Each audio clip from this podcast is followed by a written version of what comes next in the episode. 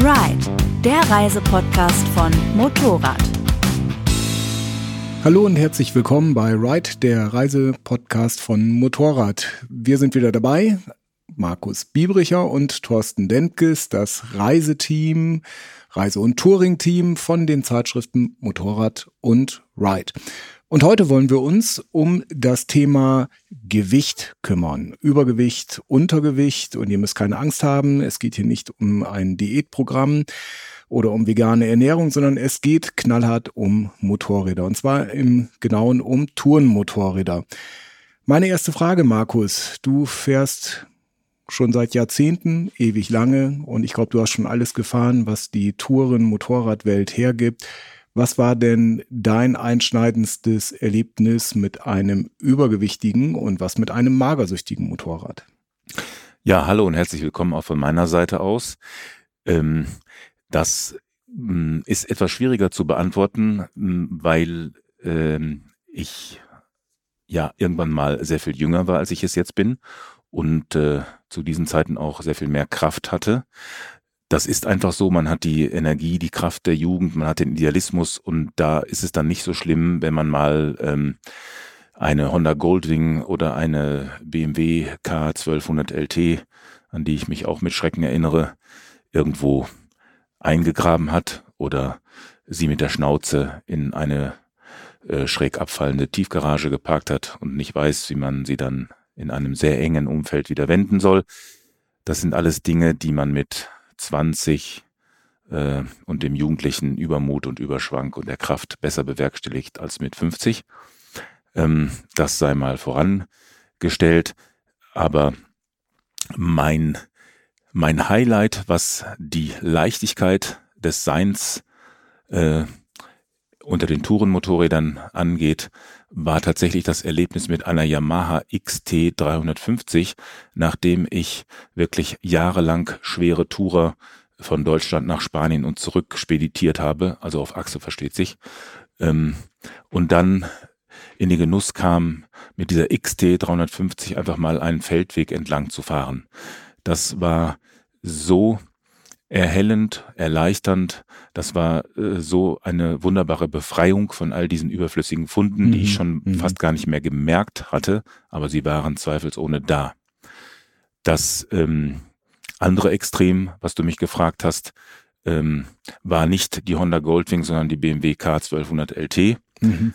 Äh, das ist ähm, eine, ja, in meinen Augen äh, doch sehr idealisiert konzipierte Maschine für für den maximal ausstattungswütigen Tourenfahrer äh, zu dieser Zeit auf jeden Fall. Die dann wie viel wog? Also Summe? die, die wog voll, ich hatte das Gefühl, dass sie, oder ich hatte nicht nur das Gefühl, das haben wir auch mal irgendwann gemessen, also du kommst schon locker an eine halbe Tonne dran, wenn du äh, dort als Fahrer mit Gepäck unterwegs bist.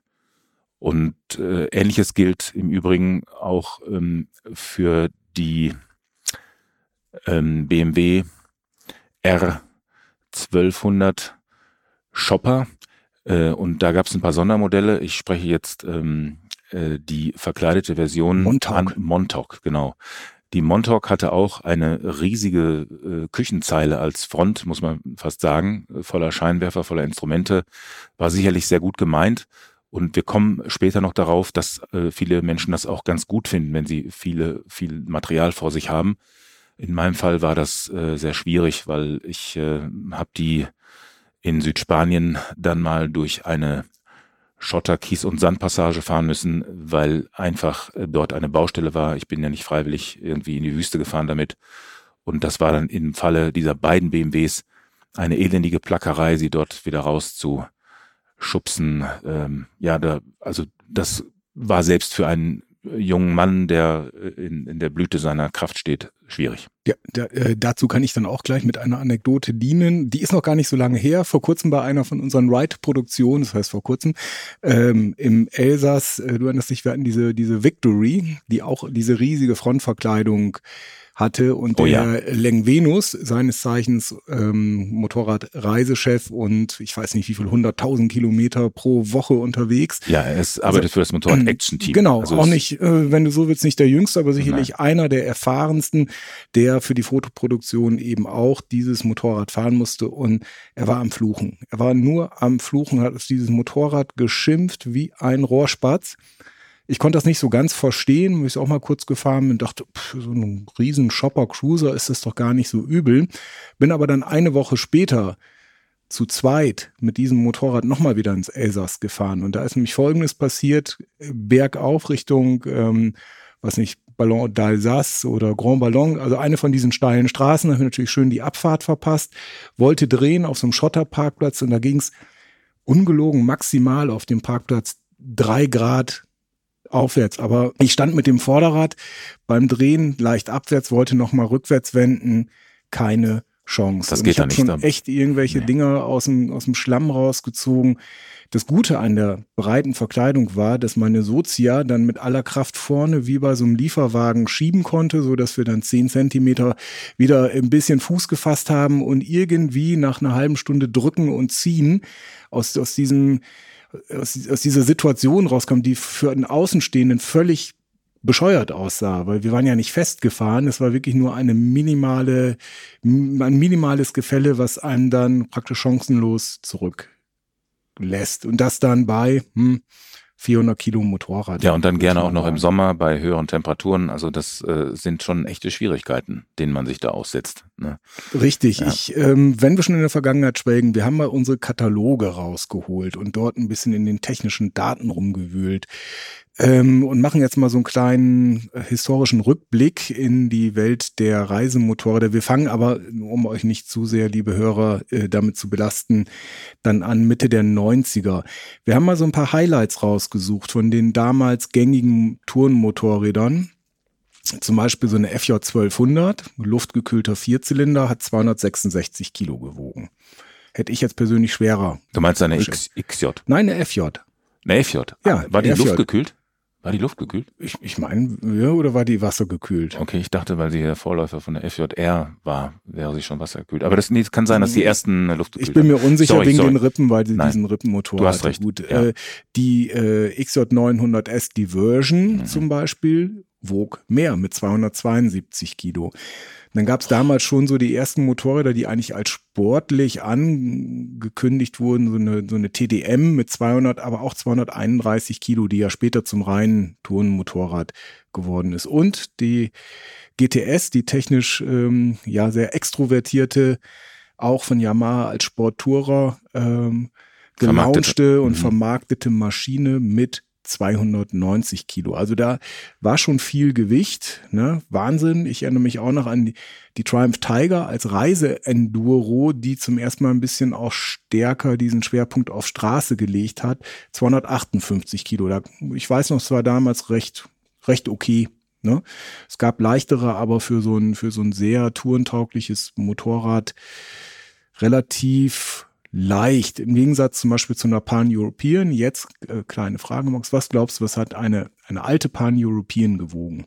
War ja auch ein recht flottes Motorrad, ich erinnere mich. Ja, die ist ein schönes Beispiel für jene Motorräder, die, wenn sie auch nur gerade eben mit ein oder zwei kmh in Bewegung sind, ihr Gewicht vergessen lassen und sich sehr leicht manövrieren Ja. und fahren lassen. Aber im Stand, das stimmt schon, äh, muss die Tonnen schwer gewesen sein. Mhm. Ich schätze jetzt mal, ich weiß es wirklich Ja. nicht mehr, dass die an die 300 Kilo ging. Ja, 319 Kilo. Ich Nee. habe selbst mit den Ohren geschlackert. Ich Nee, habe das nicht geglaubt. Eine Honda Goldwing übrigens, dann als das ultimative praktisch äh, der Fahrdampfer, bei dem man gar nichts anderes erwartet hat, 390 Kilo und hat mh, damals ein halbes Jahresgehalt gekostet, würde ich mal sagen, oder? Wahnsinn. Zu der Zeit hat man sich aber darauf eingelassen. Das heißt, äh, Tourenfahrer sind mit diesen Schiffen, wie jetzt so eine Pan-European, wie der Name schon sagt, durch ganz Europa gefahren, mit der Goldwing auch. Das heißt, da hat man noch das Reisen auch so verstanden, dass man lange Anfahrten hat und kam gar nicht auf die Idee, irgendwie das Motorrad zu verladen, sondern man brauchte so ein Schiff, was für zwei Leute auch ähm, hält. Und deswegen ist das Gewicht damals untergegangen. Dann mache ich einen kleinen Zeitsprung. zehn Jahre weiter nach vorne. Also wir sind jetzt in den Nullerjahren. Und äh, dort ähm, haben wir dann so Motorräder wie eine Aprilia Capo Nord gehabt, die so einen durchaus ähm, ja auch schon sportlichen Reisecharakter haben sollte, mit immerhin. Naja, Angabe im Katalog 248 Kilo. Ich mag es nicht so ganz glauben. Wahrscheinlich waren es ein paar Kilo mehr, oder?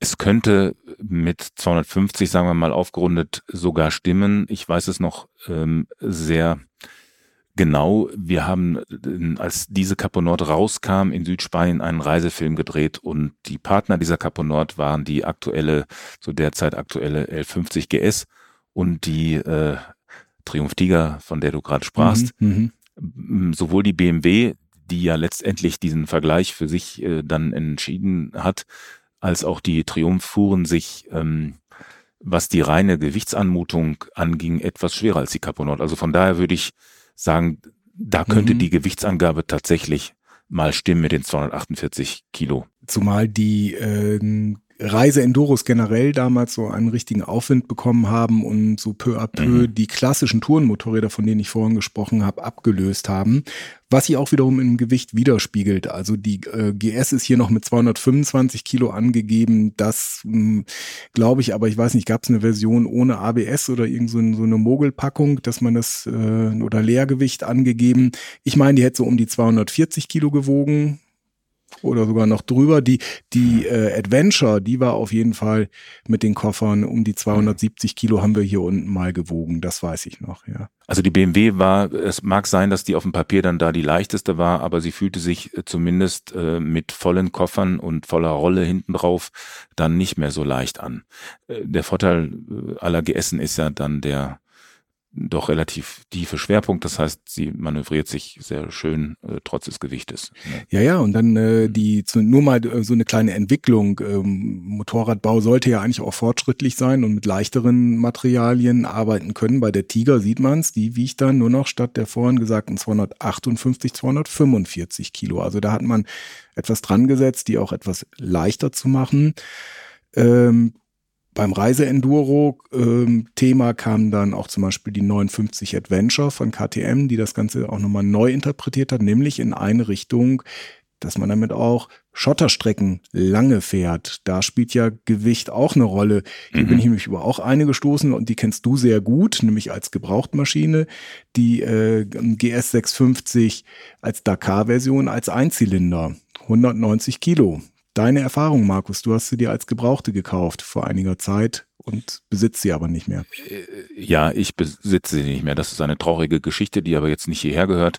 Ähm, ich muss sagen, nach all den Erfahrungen, die ich gemacht habe und nach allem Für und Wider und nach allen Abwägungen, ist dieses Motorrad für mich die ideale Reisemaschine, was Fernreisen angeht. Es mag sein, dass ihr hier in Mitteleuropa äh, ein paar PS fehlen. Wenn man zu zweit mit Gepäck äh, mit diesen 50 PS überholen möchte, ist man vielleicht, äh, muss man vielleicht mal ein bisschen zurückstecken ähm, und den Überholvorgang äh, notfalls auch verschieben. Ähm, das ist in der heutigen Zeit ein bisschen schwieriger zu verkaufen, aber in der Summe ihrer Eigenschaften ist das das ideale Fernreisemotorrad. Geringes Gewicht, ein gutes Fahrwerk, passable Bremsen, eine enorme Stabilität und eine eine Robustheit, die äh, ihresgleichen sucht. Also man hat ja auch, äh, es gab ja über die, über das Konzept des Einzylindermotors auch unterschiedliche Meinungen. Bei der XT von Yamaha war es beispielsweise so, dass man auch gesagt hat, die geht nie kaputt. Aber das war so ein bisschen so wie damals mit dem VW Käfer, der läuft und läuft und läuft. Wenn man halt dieses und jenes macht und wenn man ihm regelmäßigen Ölwechsel und Wartung angedeihen lässt, dann kann der schon laufen und wenn er eben nicht mehr läuft, dann ist es leicht, ihn zu reparieren. Und genauso war es mit der Yamaha XT auch. Bei der BMW F650, deren Einzylinder ja noch auf einen Rotax-Entwurf äh, zurückgeht, ähm, war das nicht so. Also wir hatten in all den Jahren mm, nur marginale Pannen. Das war ein Fahrzeug, was mich insgesamt echt überrascht hat. Und da war ich immer unfassbar froh, dass dieses Motorrad beladen wie ein Muli wirklich aus jedem Dreckloch herauszumanövrieren war, dass sie sich verhältnismäßig leicht aufstellen ließ, auch wenn du schon 14, 15 Stunden Schotterpisten in den Knochen hattest und dann aufgrund nachlassender Kraft doch mal irgendwann umgekippt bist, konntest du diese Maschine eben sehr viel leichter aufrichten, sehr viel leichter in prekären Situationen manövrieren, schieben, drehen als jede Zweizylinder.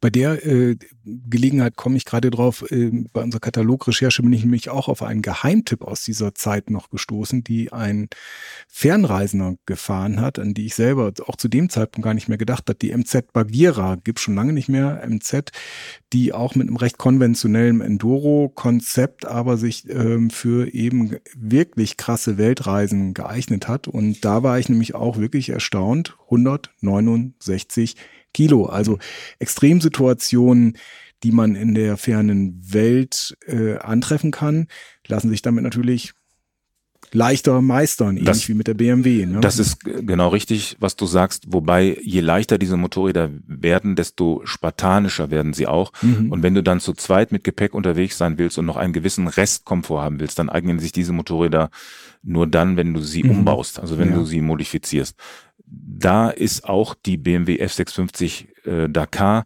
in, in, im Vorteil, weil sie äh, konzeptionell schon einen gewissen Grundkomfort und eine gewisse, ähm, ja, ein, ein Platzangebot einfach mitbringt, was eine Bagheera und auch eine, was weiß ich, eine kleinere XT ähm, oder eine kleinere KTM nicht mehr dann äh, zur Verfügung stellen. Stichwort Komfort und mhm. kommen wir mal wieder zurück sozusagen auf unsere Straßensituation und das, was äh, vorher der Grund war, warum man sich vielleicht auch eine Goldwing gekauft hat. Aber da erinnere ich mich auch noch ganz gut, dass wir hier mal äh, die XT 660 mit dem Einzylinder hatten und ich musste zu der Zeit öfter nach Norddeutschland und Stumpf Autobahn, 600 Kilometer, Einzylinder.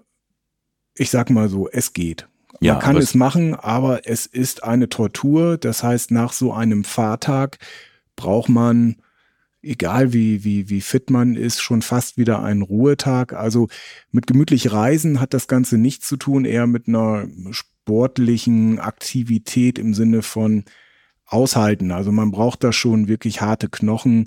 Und da relativieren sich natürlich dann die, die Tourenfähigkeiten von sag ich mal, einem leichten Einzylinder, wenn er einen die ganze Zeit dann praktisch durchtackert und ähm, Gepäckunterbringung ein Problem ist. Deswegen komme ich zu einem Motorrad, was auch ähm, um die Zeit rum Mitte der Nullerjahre eingeschlagen ist, wie eine Bombe, weil sie nämlich eigentlich alles konnte. Ähm, sie konnte gut Autobahn, also man konnte mit ihr irgendwo hinfahren, man konnte mit ihr perfekt durch die Berge fahren. Sie wurde nämlich der Alpenkönig. Du ahnst schon, auf welche es hinausläuft. Ein Zweizylinder-Motorrad mit einem Gewicht von 220 Kilo und auch noch gut bezahlbar. Weißt du, welches war? War das vielleicht von Honda ein Motorrad? Nein, Suzuki. Oh. Ah, V-Strom. V-Strom 650, mhm. genau. Die hat noch mal ein bisschen die Tourer-Welt aufgemischt, weil man gemerkt hat, aha, okay, man braucht mhm. überhaupt, überhaupt gar keine Extremwerte, also weder in die eine Richtung wegen der besonders guten Straßenlage ein sehr schweres Motorrad haben oder eben wegen einer gewissen, naja, Geländetauglichkeit kann man jetzt da auch nicht sagen, aber zumindest sage ich mal Schotterpistentauglichkeit. Und eigentlich, so sage ich mal, das, was man beim Tourenfahren ja am meisten macht, kleine Landstraßen, gutes Handling, äh, gutes Handling auch beim Wenden und im Stand und eine gewisse Soziustauglichkeit. Also nicht nur eine gewisse, wenn ich da mal einhaken mhm. darf. Also äh, ich war mit der äh, damaligen, damalig neuen äh, Suzuki 650 V-Strom tatsächlich äh, länger in den Alpen. Wir haben damals äh, so ein Pässe-Ranking eingefahren. Das war auch zu zweit und mit Gepäck und das war für mich fast wieder ein Erweckungserlebnis, weil das Motorrad so schön zu handeln war so eine schöne Leistungscharakteristik hatte, ja, und selbst zu zweit sich nicht zu schwach anfühlte. Also dieser Motor ist, denke ich mal, bis heute immer noch ein, ein wunderbar agierender V2-Zylinder aus Japan, die es ja fast gar nicht mehr gibt. Und ähm, ich möchte noch ganz kurz was dazu sagen. Ähm, dass du erzählt hast, du habest den Einzylinder halt über die Autobahn geprügelt. Das, da kommt es natürlich immer darauf an, was äh, die Menschen für Touring-Profile und Ansprüche haben. Ein Einzylinder eignet sich konzeptionell natürlich nicht so gut äh, für lange Autobahnstrecken. Das äh, geht ein bisschen gegen sein Konzept. Ne, das ist ein Universaltool mit einem recht schmal, schmalen nutzbaren Drehzahlband was ähm, aber sich für lange Autobahnetappen, die man auch noch schneller zurücklegen möchte, eben nicht so eignet. Ne? Und da kommt so ein äh, Zweizylinder und im ähm, Idealfall auch noch ein V-Zweizylinder genau richtig. Ne? Das einzige Manko, was die V-Strom ähm, meines Erachtens nach hatte, war, wenn sie beladen war, etwas zu wenig Bodenfreiheit, wenn es denn doch mal über eine kurze Schotterpassage ging. Die letzte Maschine, die noch so richtig in, in diesem Jahrzehnt, in den Nullerjahren so gepunktet hat als klassische Tourenmaschine, war die FJR 1300. Die hat aber immerhin auch mit ABS 283 mhm. Kilo gewogen, war dann gegenüber den, den ähm, RTs und LTs deutlich leichter und gegenüber diesen, diesen ganz fetten Schiffen äh, oder gar Cruisern sowieso viel, viel leichter. Da fand ich aber sehr erstaunlich, die, die hatte dann so einen, so einen Peak und die Preise für diese klassischen Tourenmotorräder, die stiegen auch. Man hatte sich also sehr darauf konzentriert, auf ein bisschen betuchtere ältere Herrschaften, die zu zweit reisen und tief in die Tasche greifen für diese Tourenmotorräder, aber da in meinen Augen auch so ein bisschen am Markt teilweise vorbei gearbeitet. Denn äh, so eine Bände 1250 S, die dann umgebaut wurde, oder später die günstige Honda CBF 1000, also konventionelle Technik und dann ungefähr nur noch 250 Kilo, auch mit Koffern, auch mit einer Soziustauglichkeit, hat sich besser verkauft, ohne dass die eben als klassische Tourenmotorräder sehr oder Reisemotorräder anvisiert wurden. Ja, das stimmt. Das war nochmal, wenn man so will, eine, eine Renaissance der, der klassischen Tourenmaschinen, weil es gab ja auch viele Leute, die ähm, etwas gegen Enduros hatten mit ihren äh, stolligeren äh, Reifen und mit der, mit dem anders äh, dimensionierten Fahrwerk und so weiter. Für all jene Leute war natürlich eine Bandit oder auch eine VFR 800 äh, genau richtig die haben sich da zu Hause gefühlt und tun es teilweise jetzt noch. Aber der Trend, den du vor, vorhin angerissen hast, dass im Grunde genommen Reiseenduros den klassischen Tourenmaschinen jetzt den Rang ablaufen, der hält ja nach wie vor an. Ne, die FJR 1300, die du genannt hast, ist ja wirklich eine der letzten Dinosaurier dieser Gattung, die noch überlebt hat. Die, F, die VFR gibt es ja auch noch, glaube ich, oder? Die 800, da ist die noch zu kaufen jetzt. Ähm, das sind Motorräder, die leider aussterben, aber die noch eine bestimmte Art des Reisens äh, kultiviert haben, wo es eben, wo man auch nicht vor einer kleinen Schotterpassage zurückgeschreckt ist, wo man auch mit den Motorrädern einfach äh, dort lang gefahren ist und sich gar nicht großartig unsicher gefühlt hat. Das ist ja die Sophisierung äh, unserer gesamten Gesellschaft hat auch vor den Motorrädern nicht halt gemacht und jeder meint, er, er müsse das Offroad-Abenteuer erleben, ähm, wenn er auf Tour geht. Die, die wenigsten unternehmen das, die wenigsten wagen sich das, die wenigsten haben das nötig, ne? aber sie könnten es. Unterm Strich muss man natürlich sagen, Erfolg gibt recht, wenn man sieht, dass diese Reise-Enduro-Bewegung, die ja die klassischen Tourenmotorräder abgelöst hat, mittlerweile dann eben, wie er gerade schon skizziert, fast äh, zwei Jahrzehnte ähm, erfolgreich ist, sehr erfolgreich ist. Ähm, nicht zuletzt, das ist ja unsere Hypothese, auch wegen des Gewichtsunterschiedes von, von über 100 Kilo, ähm, wenn wir jetzt mal ein bisschen auf die aktuelleren Touren, Motorräder oder die Tourenszene blicken, meine ich jedenfalls eine gewisse ähm, Diversität zu erkennen. Also innerhalb dieser Reise-Enduro spaltet sich das nochmal auf. Da gibt's jetzt dieses Power-Touring, so eine Ducati Multistrada mit, mit 160 PS, 230 Kilo oder auch ein bisschen Moderator, die, äh, Moderator, die hatten wir ähm, als Versus auch mit bei einer der Ride-Touren. Waren wir beide sehr begeistert. 120 ja. PS, relativ überschaubar. Vier Zylinder, eigentlich hat nicht so viel mehr mit, mit, mit Reise, mit dem klassischen Reise-Enduro zu tun, aber auch fluffige 250 Kilo, die sich nicht so angefühlt haben. Wir waren also wirklich auf kleinen Straßen unterwegs. Eigentlich ein, ein schönes Beispiel wären so Motorräder wie so eine K1600 GT schon fast Nischenmodelle dann werden.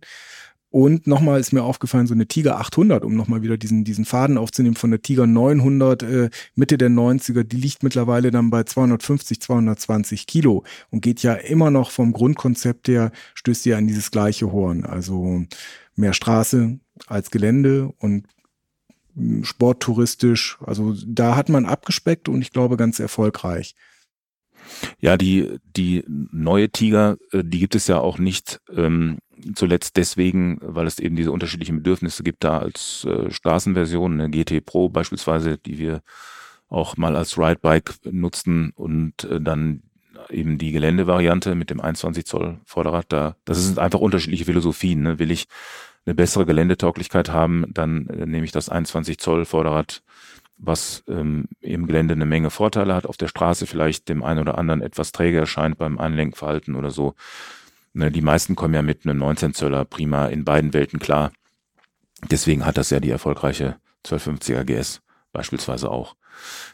Ne, aber ähm, du hast recht, es, es gibt eine Spreizung und ich denke mal, der Trend geht immer weiter dahin, wenn ich mich mal so weit aus dem Fenster lehnen darf, dass diese überdimensionierte Geländefähigkeit äh, der äh, großen oder auch Mittelklasse-Reise-Enduros äh, etwas in den Hintergrund tritt, weil sie doch eben sehr selten genutzt wird und weil sie eine Menge Nachteile äh, für den äh, Tourenalltag mit sich bringt. Stichwort hohe Federwege, ähm, die daraus resultierenden Bewegungen im Fahrzeug, die ähm, schwierig wegzudimmen sind. Gut, die neuen elektronischen Fahrwerke können da sehr, sehr viel, können da eine Menge und die ändern das vielleicht auch wieder so ein bisschen, aber vielleicht ist die Suzuki ähm, V-Strom 1050 XT ein ganz gutes Beispiel mhm, dafür, in mhm. welche Richtung die Reise geht. Weniger Federweg, bessere Fahrbarkeit auf Asphalt und auf der Landstraße, aber noch genügend Federweg, dass der kleine Offroad-Ausflug noch gefahrlos unternommen werden kann. An dieser Stelle machen wir kurz Werbung in eigener Sache. Denn nach der Corona-bedingten Zwangspause startet das Motorrad-Action-Team mit vielen Trainingsangeboten in das zweite Halbjahr 2020. Von der Kurvenschule über Renntrainings bis hin zum freien Enduro- und Supermotofahren. Unsere langjährige Erfahrung und unser eingespieltes Instruktorenteam sorgen für mehr Sicherheit und Fahrspaß auf dem Motorrad. Ganz egal ob Anfänger oder Experte, hier lernt jeder was dazu. Flexibilität und kleine Gruppen gestalten die Fahrtrainings so effektiv wie möglich. Dazu gehört auch die Zeitnahme, technischer Dienst und andere Zusatzleistungen. Aber neben den Trainings bieten wir auch Individual- und Gruppenreisen an. Darunter sind geführte Touren in ganz Europa, aber auch Fernreisen nach Bhutan, Marokko, Brasilien oder Neuseeland. Je nach Reise bist du auf einem Mietmotorrad oder auf deinem eigenen Bike unterwegs. Alle Informationen zu den Angeboten des Motorrad Action Team findet ihr auf www.actionteam.de oder unter info at actionteam.de. Aber wie erklärt sich zum Beispiel, wenn man jetzt so eine BMW äh, F850 GS nimmt als Adventure-Version, wiegt sie mittlerweile so viel wie eine 1200er, sieht auch so ähnlich aus. Die 800er GS, ich erinnere mich, war in der Reise-Enduristen-Szene ein schöner Kompromiss. Äh, warum hat man da so viel Gewicht nochmal draufgelegt?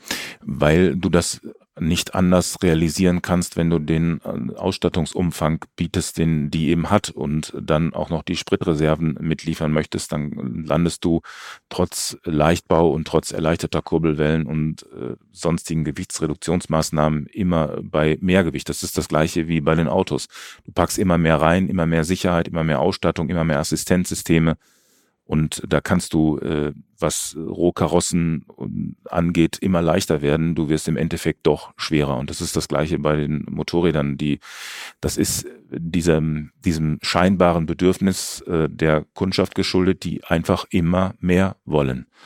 Und gerade bei BMW ist es so ein, äh, scheint mir so ein, ähm, so ein Trend, äh, da nimmt man gerne Vollausstattung. Und BMW liefert verdammt viel. Und das geht irgendwann natürlich ins Gewicht. Und in meinen Augen ist das, ist das ein Schwachsinn hoch 10, wenn ich das mal so offen äußern darf. Die 850 GS Adventure ist ein schönes Beispiel dafür, wie man im Grunde ein, eine Basis, die Potenzial hat, alles zu können bei geringem Gewicht, so überladen kann, dass sie sich schlussendlich selbst karikiert. Gutes Gegenbeispiel für mehr Ausstattung und weniger Gewicht. Die äh, wieder das, das Überreisemotorrad, was zu gar nichts anderem gemacht ist, als im Grunde genommen lange Strecken zu fahren. Die Goldwing wiegt aktuell nur 365 Kilo und hat ein Airbag und allen Schnickschnack. Aber klar, ich weiß schon, weniger Koffervolumen etc. pp. und ist aber, wenn man das Motorrad mal gefahren hat, macht es echt Spaß, aber es ist ein Ladenhüter. Es verkauft sich homöopathisch im Vergleich zu einer anderen Honda. Der Afrika Twin? Der Afrika Twin mit 240 Kilo, ganz andere Liga, ganz anderes Motorrad. Kann man natürlich sagen, kann man nicht miteinander vergleichen, aber die Tourenfahrer und die Reisenden, die man sieht, und man sieht es ja überall, ob sie jetzt stumpf Autobahn fahren oder ob sie auf der Landstraße unterwegs sind, ähm, die verkauft sich ja im, im tausendfachen Bereich. Ne? Ich glaube, das liegt daran, dass äh, viele Menschen mittlerweile vor diesen Riesenschiffen einen, einen gesunden Respekt haben und deswegen davor zurückschrecken und äh, die Afrika Twin als Multitool, die wirklich alles kann, trotz ihres 21 Zoll Vorderrads ähm, ein, eine wunderbare Allzweckwaffe ist, ähm, die sehr viel leichter und filigraner wiegt. Selbst in der Adventure Sports ähm, Variante hat man ähm, da doch ein bisschen weniger Respekt als vor diesem Riesenschiff. Ja, Thorsten, das, ähm, das vielleicht dazu der Sechszylindermotor und das Gesamtkonzept der Goldwing ähm, können es nicht sein, denn die K1600 von BMW, die sieht man in den Alpen erstaunlich häufig, gerade mhm, auch in mhm. der Hand äh, niederländischer äh, Mitbürger, ne, die ähm, die wollen diesen Komfort, die wollen diesen Luxus und die wollen den seidenweichen Lauf des Sechszylinders. Ja. Ne? Andere Motorräder, Powerleistung 175 PS, 230 Kilo, KTM Duke GT, kommt sowas besser an? Ist das, ist das ein zukunftsweisend?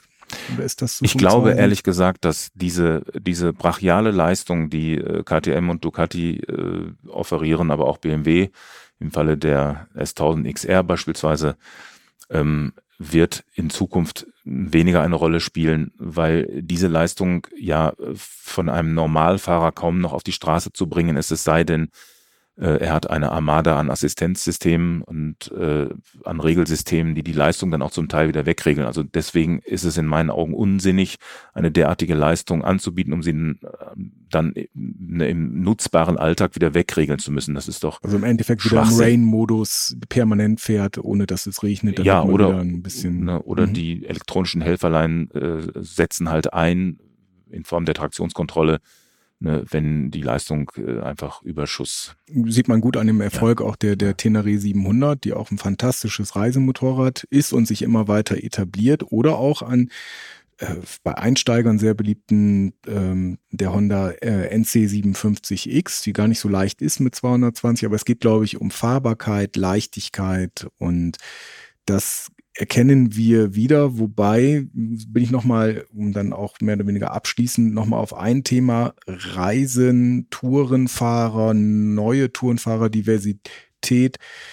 Ich sehe immer häufiger Reisende unterwegs mit Retromaschinen, Ducati Scrambler oder mit einer Guzzi V7, also die jetzt eigentlich weder besonders gut zu bepacken sind, noch irgendwie eine Langstreckentauglichkeit großartig haben, die vielleicht eins eint, dass sie nicht die allerschwersten Motorräder sind. Wenn man mal an diese leichteren Zweizylinder, sind ja mehr oder weniger Mittelklasse-Maschinen, die liegen immer so um die, weiß ich, 220 Kilo.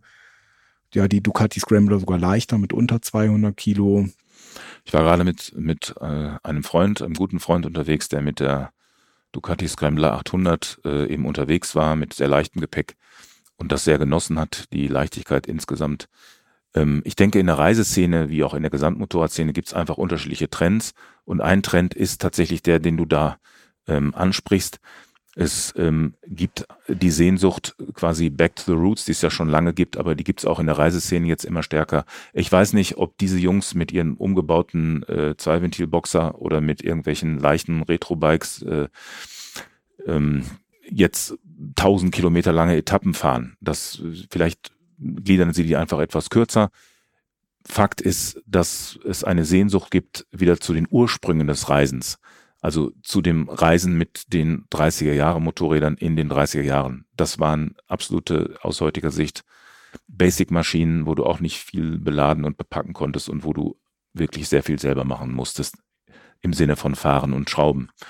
Und ich denke, der Trend ist das, diese Sehnsucht wieder ganz unbelastet und mit ganz wenig Gepäck und mit einem einfach aufgebauten Motorrad unterwegs zu sein. Ne, da, das geht im Falle einer älteren Enduro und das geht aber auch im Falle eines Retro-Bikes, ob das nur alt oder neu ist. Und in diese Richtung geht auch ein bisschen äh, die Yamaha Tenere 700 als Enduro, ne, weil sie hat so gut wie gar keine Elektronik und äh, ist leicht und hat eine spartanische Bank, was ja auch all diese Bobber und so weiter auch haben.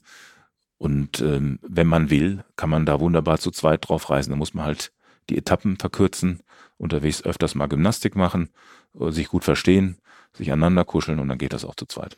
Das ist doch ein schönes Schlusswort. Hauptsache, man fährt. Es geht alles. Es hängt nicht mit dem Gewicht zusammen. Wir feiern die Diversität in der Reiseszene. freuen uns über dicke, dünne, leichte, schwere Motorräder. Hauptsache, wir fahren. In dem Sinne wünsche ich euch da draußen viel Spaß. Ja, verliert nie euren Idealismus beim Reisen. Und fahrt einfach. Genau, egal mit welchem Motorrad. Bis zum nächsten Mal. Bis zum nächsten Mal. Tschüss. Tschüss.